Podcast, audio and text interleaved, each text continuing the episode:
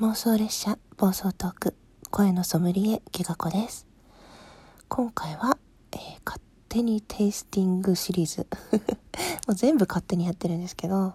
みかんさんとみかんさんのお父さん一緒にテイスティングさせていただきたいと思います、まあ、なぜかと言いますとみかんさんの枠でねお父さんも一緒にお父さんってみかんさんの旦那さんなんですけど横で一緒にいる感じがなんかセットというかもう2人が一つで楽しい空気感を作り出している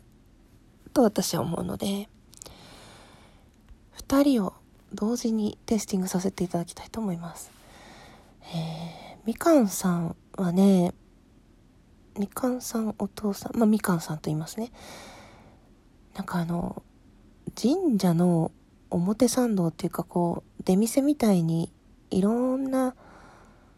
お店が出ててこう人がワイワイガヤガヤみたいなこう楽しい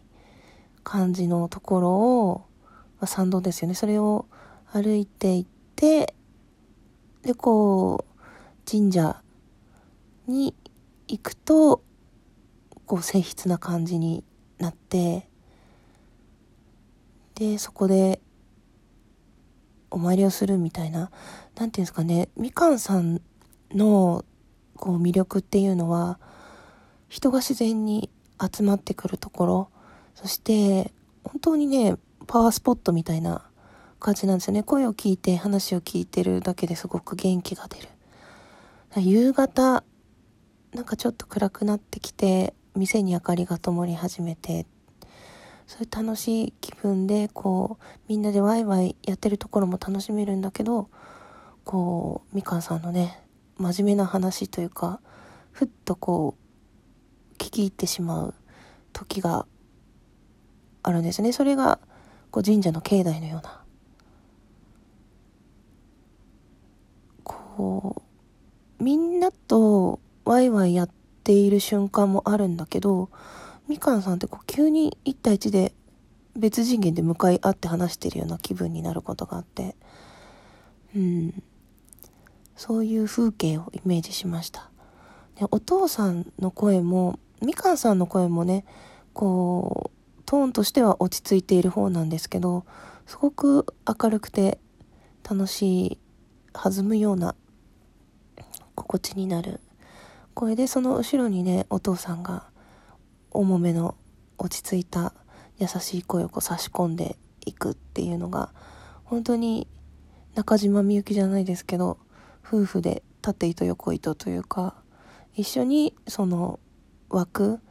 を織りなしているという感じがして私はすごく大好きです、うん、お父さんの声だけテイスティングするとお父さんの方が時間的にはもう少し、まあ、声が低いっていうのもあるけどみかんさんの夕方よりは少し夜なのかなと思うんですけど、真夜中まで行かないですね。なんかちょっとまだ空に夕焼けが残ってるぐらいの時間、マジックアワーっていうんですかね。そういう感じの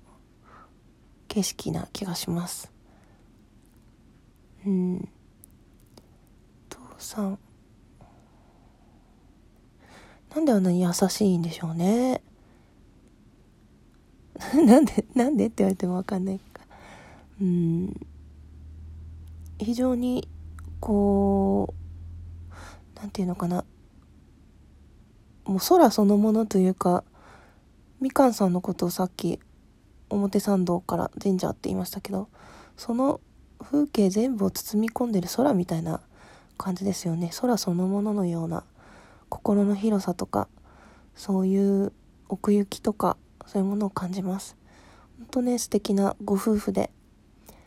みかんさんは私が本当にラジオトーク始めた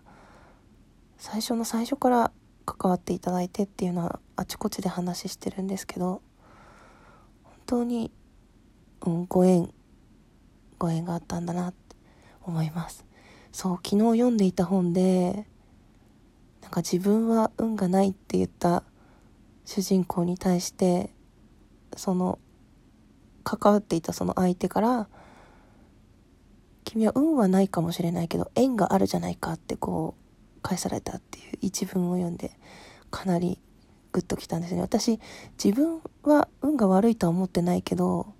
ああ縁なるほど。運も縁もあるんだな。運の運の良さが縁を招く？なんて言ったらいいのかな。ほんとそういうご縁。運命まで言うともしかしたら大げさかもしれないけど非常に深い縁を感じました。今後ともどうぞよろしくお願いいたします。そんな感じで勝手にテイスティングさせていただきました。最後まで聞いてくださってありがとうございました。